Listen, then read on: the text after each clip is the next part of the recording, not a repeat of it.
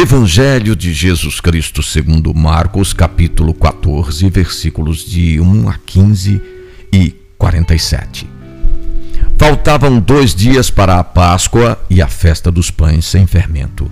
Os sumos sacerdotes e os escribas procuravam um modo de prender Jesus e matá-lo à traição. Judas, um dos doze, foi procurar os sumos sacerdotes para lhes entregar Jesus. Judas procurava uma oportunidade para entregá-lo. No primeiro dia dos pães sem fermento, quando se sacrificava o cordeiro pascal, os discípulos perguntaram a Jesus: Onde queres que façamos os preparativos para comermos a Páscoa? Jesus enviou dois discípulos, dizendo-lhes: O mestre manda perguntar: Onde está a sala em que posso comer a ceia pascal com os meus discípulos?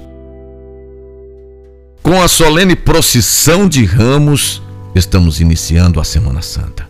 Não é santa por determinação do calendário, mas porque nós queremos santificá-la.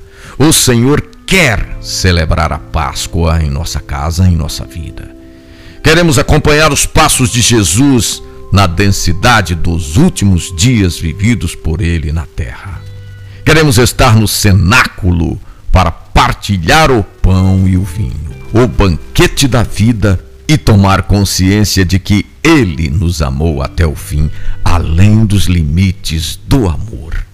Queremos acompanhá-lo na agonia do Jardim das Oliveiras. Queremos estar com Ele diante dos falsos tribunais deste mundo. Com Ele caminharemos na subida do Calvário e estaremos junto à cruz até o último instante.